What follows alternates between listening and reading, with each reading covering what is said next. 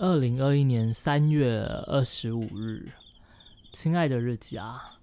哎，今天起的蛮晚的，嗯，哇，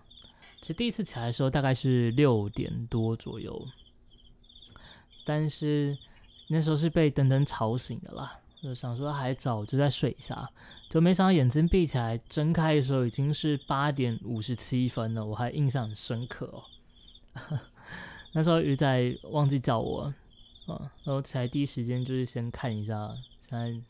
盘势如何，这是第一个习惯啊。嗯，每天早上起来第一个习惯，先看昨天夜盘到哪。啊，昨天夜盘是一个往下杀，但是杀完之后，今天的期货开盘却是往上跳空，嗯，不多啦，跳空不多，但确实就是那个下跌的力没了嘛。然后这个时候。哎，开盘跳空，如果有一个明显的幅度，但不够多的时候，其实期待它回补是还蛮有机会的。所以我们想说，就是赶快去电工作室开电脑，看它往上走还是往下走。啊，往上走的话，因为它势是往上，那就跟着做多就好。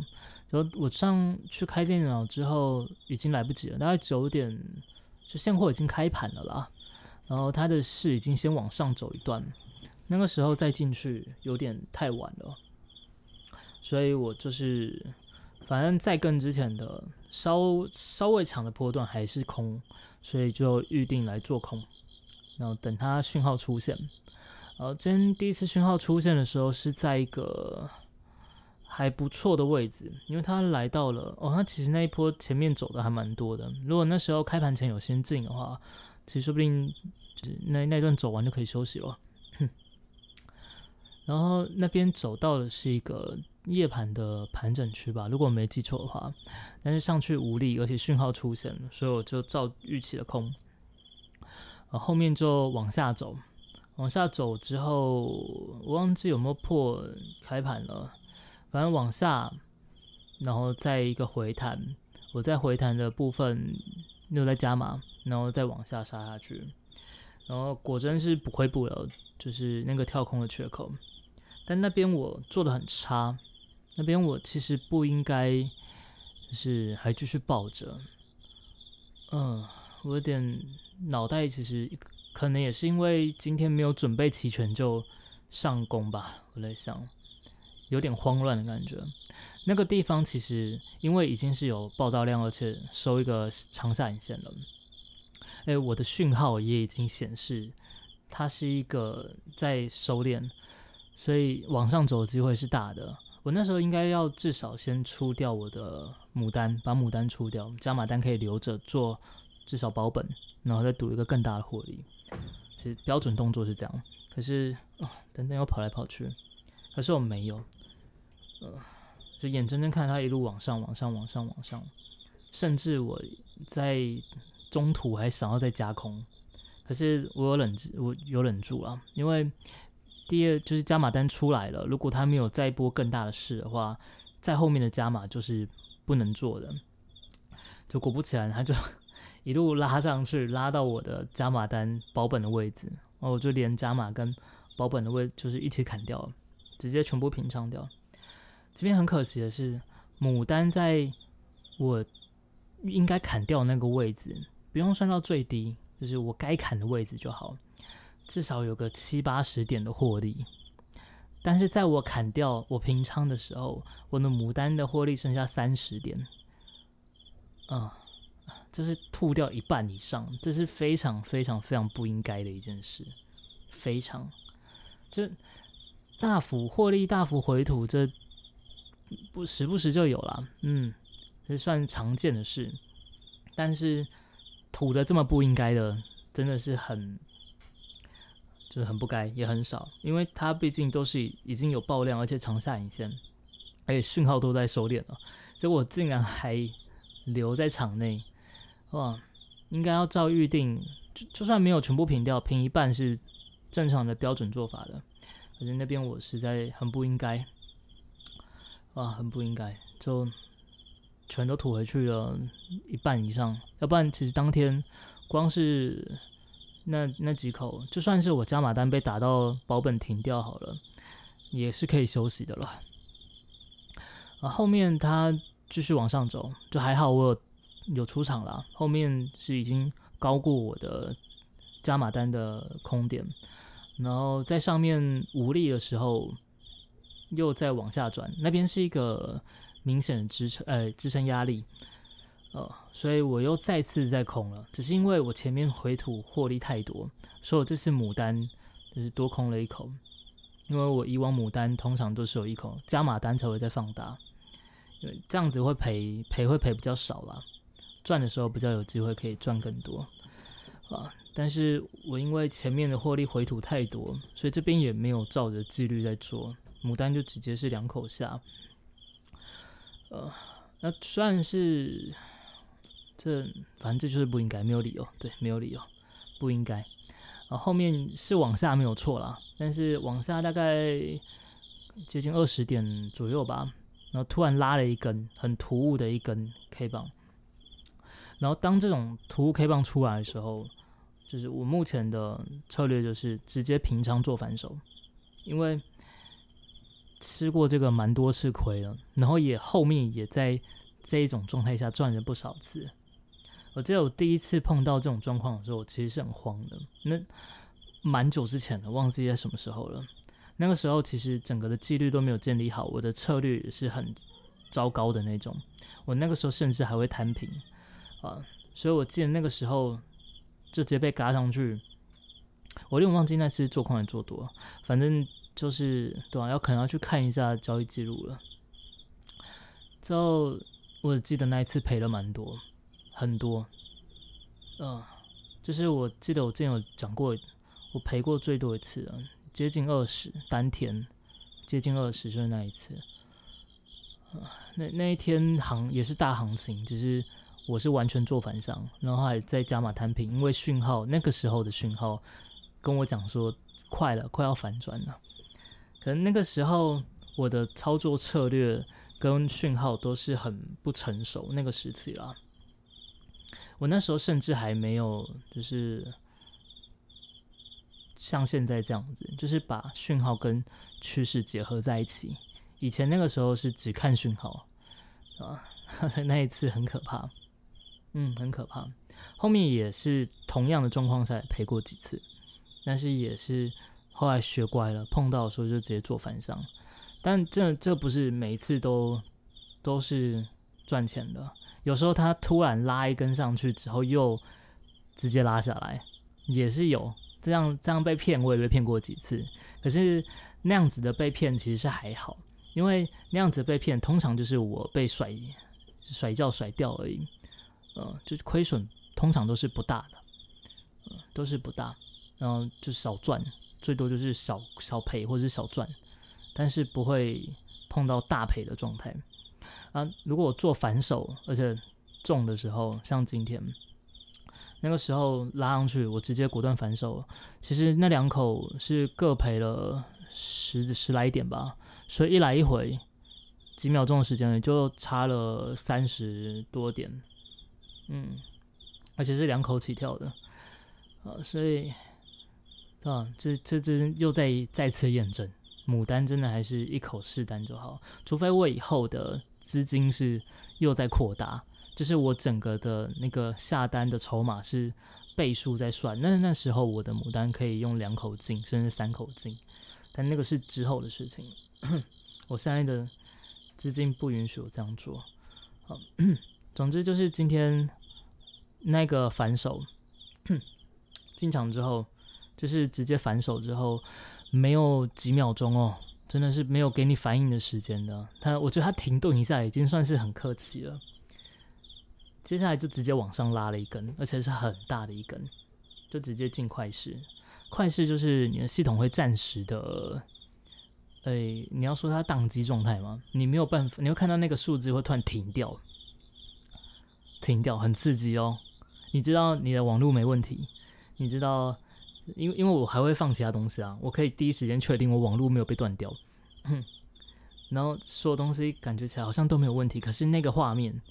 那个五码报价单停停住了，然后接下来过个几秒钟，你会看到它算甩上那个数字就甩上去，然后开始快快速的大幅跳动。啊，每次快试出来，我都觉得好好兴奋啊！做对做错我都很兴奋啊。但快试的时候是不能操作的，嗯，因为你快试，你不管进场出场，你可能都会在一个很诡异的位置。所以这个时候就是耐心等它快试结束，看它跳在哪个地方啊。然后因为我做反手嘛，然后那边直接往上拉，我记得那时候是直接拉回了平盘，期货部分拉回平盘，我就先因为那边已经在震了，我不知道他那个地方那地方有点微妙，就是过前高，但是又有点无力的感觉，所以我这次就照我原本的 SOP，先把一口平掉。所以这边其实也是很吊诡啊，因为因为是前面前前面的牡丹多了一口，所以我这边才可以先平掉一口。呃，所以 我也不知道我今天其实是做错的，但是却因此而多赚钱。平掉一口之后，它没有多久又再一次往上拉，而且又又冲很高，然后往上拉之后有稍微一个回档。哦，在回档的部分又进了一口，因为那边是在整数关卡的边缘，是在整数关卡上面，在那边甩，啊，那边其实是一个很好守的点，所以我就在那边再进了一口加码，然后同时挂了一个限价单在，哎，我预计合理的一个价格，合理，我觉得啦，只是我觉得，因为当我挂完限价单出场那个地方挂完哦。也是又过没几秒，又再次快试，而且这次快试的幅度比前面还大。我记得那个时候我挂的点好像是二三十点吧。那那个时候原本的价格是在整数哦，就是零三零四，然后瞬间我就看到二十多点的那个限价单被成交，然后下一秒就是系统再次运作，因为又快试嘛，再次在那边甩动的时候，五档在甩动的时候。价格已经到七八十了，嗯，已经到七八十了。然后就是回来的时候大概是六十几，六十几。那时候我就差不多了，已经赚饱我今天该赚的获利，而且还多了，所以我就全部都出场。后面是有再往下一点啦，不过测完支撑之后又再往上走了。但那个时候也差不多是十点半左右，所以我就休息不做。但今天的盘真的很有趣。今天盘是我很喜欢的盘，所以我就继续看。我没有操作了，我就开始弄一些封面啊，弄一些影片上传之类的。然后看着它又再次往上，而且还突破前高，但是突破前高无力，而且那个时候已经是一个那个五分 K 的呃 MACD 已经明显背离，然后 DMI 也背离，那边是我超喜欢做的点。就是当它明显背离的时候，然后又上去无力的时候，是我很喜欢的点。当然有时候会被坑啊，是虽然说看起来无力，但又再冲一波是有可能的。但是如果成功，那个是一个很杀下来，是一个很漂亮的获利。嗯，那空间很够，但我还是没有做，因为已经那时候已经好像要十，已经十一点了吧。就完全已经超过我可以操作的时间，我甚至那时候都不应该去看盘了，因为应应该要去剪影片、拍影片了。然后我就看着它，然后果然无力之后又跌破。当跌破的时候，那就是一个假突破，一个假突破就是一个非常非常适合进场做反向的位置，再加上又是一个讯号，还就是技术技术指标也支撑的位置。哦，那边真的是我，我那时候真，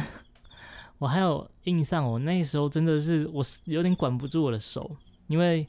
看盘软件也没关嘛，是随时可以下单的。但我就在想，这就是我要训练我自己的时候了啊！哪怕是赚钱，哪怕很有机会，当已经超过我该做的范围的时候，我就该收手。嗯，至少现阶段我该如此啊。以后说不定不知道，但现阶段我给我自己定好就是如此。像我今天就是犯了几个我自己不该犯的错误嘛，嗯，所以我还是果断就关了那个看盘软体。结果拍完影片稍微看一下盘势的时候，一度是真的从上面的我记得是八十几点往下杀了一百点左右最低，当然不可能出到这么好的位置。如果我在我预定要进场那个点进场，然后出场的话，应该抓个七八十点的获利，再一次是没问题的。哇，嗯，当下是会觉得好像有点可惜，但其实是又很庆幸我自己，就是觉得我有进步，嗯，我有遵守自己设下的规定啊，哪怕没有赚到钱没关系，反正总是还有机会。嗯，总是还有机会。当然，像像十一点那个时候那么漂亮的位置，真的是很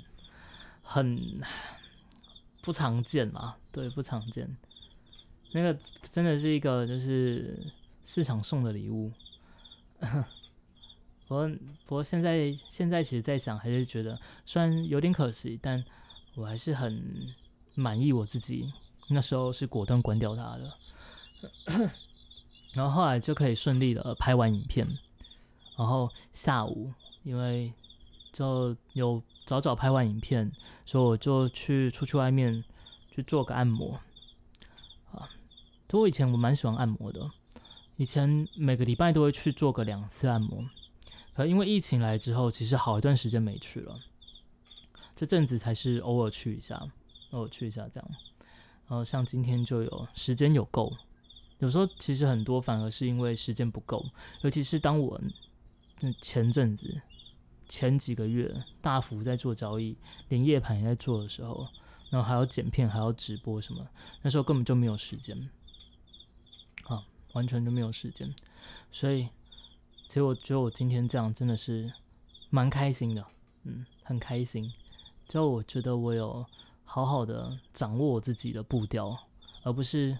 被牵着走的感觉，嗯，所以今天总归整个早上都是蛮让人觉得很棒，而且今天帮我按摩的师傅也 也按的很好啊，也是挺棒的。然后顺道买了晚餐回来，跟鱼仔吃完之后，我就来开一台。而今天开看的人就很少，今天开麦款。可以理解啊，因为同类型一直开，其实就是就是只有老观众会来看嘛。所以今天的观看就非常的惨，再加上昨天因为 Apex 的关系，他那个演算法直接被砍一大刀，那个观看人数是直接砍半的，那演算法很可怕的。不过就就是这样，我现在已经已经就是。释然了，哦，我就是玩我喜欢玩的，做我想做的，求每天都开心，然后每天都可以遵守我自己该做的事情，我想做的事情，好好的一个一个完成它就好。所以其实是今天看到人数就还好啦，还好。但希望是不要再继续掉下去了，再继续掉下去其实也是一个很尴尬的局面，就是了。对，今天就大概到这样，现在已经九点多，要十点，也差不多。等一下洗个澡，睡觉休息，休息睡觉。嗯，希望明天也是会顺利一天了。然后在那个结束前，先来回应一下那个 Sherry 留言好了。因为那个 podcast 其实是可以留言，在用 Apple Podcast 的留言，我其实好像看不太到。可是如果用那个 First Story，是这样念吗？他他的留言我就可以看到。我虽然说，就是感觉起来好像投资是赚股利，然后投机是赚价差，但其实不是哦，完全完全不是这个概念哦。因为像是投机的话，投机其实有一个。蛮常见的就是无风险套利，它就是利用利差，然后去赚中间那个没有风险的获利，那那部分是跟利息有关的。而至于投资，不见得会领股息，最常见就像是成长型的投资，他们那种发展很快的公司，很还蛮多数是不会配配股配息，他们会把赚到的钱继续投入进去，不管是去扩大它的那个市占率，去研发更先进的制程，或者是做许多更多扩厂之类的，钱是会继续投进去，那自然而然配给股东的钱就少，甚至是没有。有些赚很多的公司，其实本身是没有在配息的，而且其实是先拉出来讲啊，配息这种东西其实就是左手配右手，它其实并不是额外给你赚的东西，没有的。嗯，哎，顺道一提，就是投当当公司配发股利的时候，有时候反倒是它的那个营收已经已经稍微没那么成长，没那么快了。呃，有时候是这样子，呃，所以你才会看到有一些公司突然发大股利之后，它的股价反而在就是出圈息之后往下一路杀的，事后碰过这种状况的。然后再来就是，哎，有另外一种可能啊，另外一种可能就是他赚很多钱，然后他的那个，哎，他如果保留盈余，其实留太多的话是要。缴税的，所以与其缴那么多税，不如配发给股东，这是有可能的，那这是有可能的，但是就不好说了。那真的是那个不同不同的操作方法，其实也不一定有好或坏。有些人也是选择稳稳的零股息，创造那个稳定的现金流嘛。但这边也还有一个蛮吊诡，就是你如果买是公司，那公司其实是没有义务要发股利的，啊，其实没有义务要发的。哦所以它不像债券，所以他有些人是想要说靠着存股零股利，然后有一个稳定的现金流，但啊，它其实，在从它本质来看的话，本身是风险是很大的啦。但那个不是属于我自己操作的范围，我可能也有理解错误，所以就是还是听听就好。嗯，总之只是想要就是注明就。投投资跟投机，就它的分法并不是从这边来分的，大概是这样。啊，至于我有没有讲错什么东西，说不定有，嗯，所以 还是不要听我的好了。只是如果有兴趣的话，还是可以多爬爬文吧。嗯，大概这样子，来睡觉了，晚安了。